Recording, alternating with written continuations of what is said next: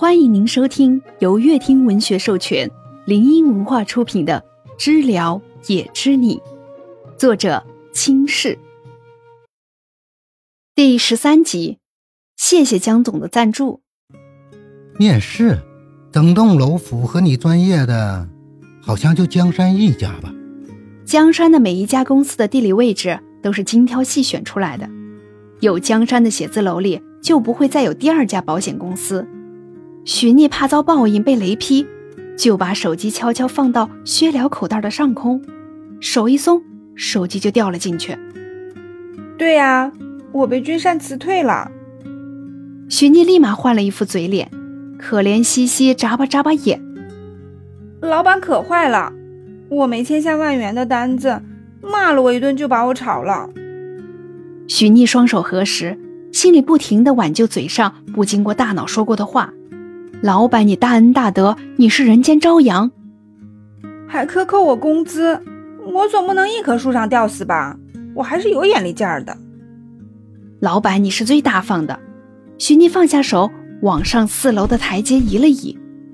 薛了听着听着，脸变黑了，上前拉着徐逆胳膊就往四楼走。我就是面试官。徐逆张开嘴，他不过随口扯的一个谎。他怎么也演上了？坐电梯，坐电梯。到了七楼，许逆就只能拉着栏杆，弯着腰爬上来。薛了松开手，低头看着上气不接下气的许逆，眉眼中闪过疑惑：大学八百怎么过的？电梯在外面。薛了推开铁门，指着走廊尽头的地方。你能做吗？要是做不了，你可以走楼梯。许逆见到电梯，就像见到了救世主般，眼睛里满是亮光，连忙跑了过去。见身后人迟迟没有过来，许逆心急的一直按按键，都没看见远处挤电梯的人的不理解。怎么才到三楼啊？快快快！许逆低下头。就看见比自己高一截的男生影子折射在墙上，薛了站在许聂后面，看着电梯门反光出来的两个人，也不去按按键，欣赏着看不清的人影。不用着急，里面不会挤人的。薛了双手插在兜里，思考着电梯门。电梯停在七楼的时候，许妮就想破门直接冲进去，只开到容易人进去时。薛了先一步进去了，看到完全打开里面的人，让他想挖个地洞逃走。难道江山的老板们都喜欢这么早来公司打卡吗？薛了淡淡的开口道：“进来。”难道你想爬楼梯？一旁的江聘也看见许逆，也有些意外，诧异只在一瞬间就收拾了起来，很快又装成了老死不相往来的模样。许逆见这变脸速度啊，都想鼓掌，抽搐着嘴角。啊哈哈，还是电梯好。薛了和江聘也并肩站着，许逆自觉地躲到了后面，将自己的存在感降到最低。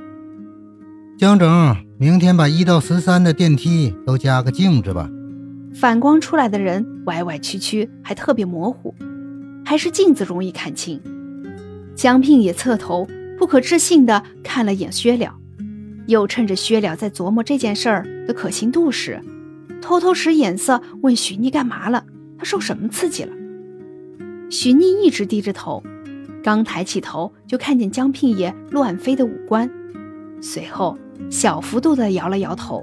许逆心说：“我也不知道。”江聘爷有些站不稳地扶住电梯墙壁，空出一只手。拿出手机就点开微信钱包查看余额，余额的数量让江聘也放心了。镜子钱不能从公司账里扣，只能从他们私人账户走。更难受的是，薛了当众喊他江总，不就是想让他买单吗？如果他不买单，那以后在群众面前的威严就没有了。真有你的，薛了！江聘也在心里骂了几句。可是又不能表现的太过明显，只能咬着牙不说话。全身镜，谢谢江总。说完，十三楼也到了，薛了就踏出去了。江聘也觉得自己的心又被人捅了一刀，往后一倒，徐逆机灵的跟上薛了，忽视了还在原地心痛钱包的江聘也。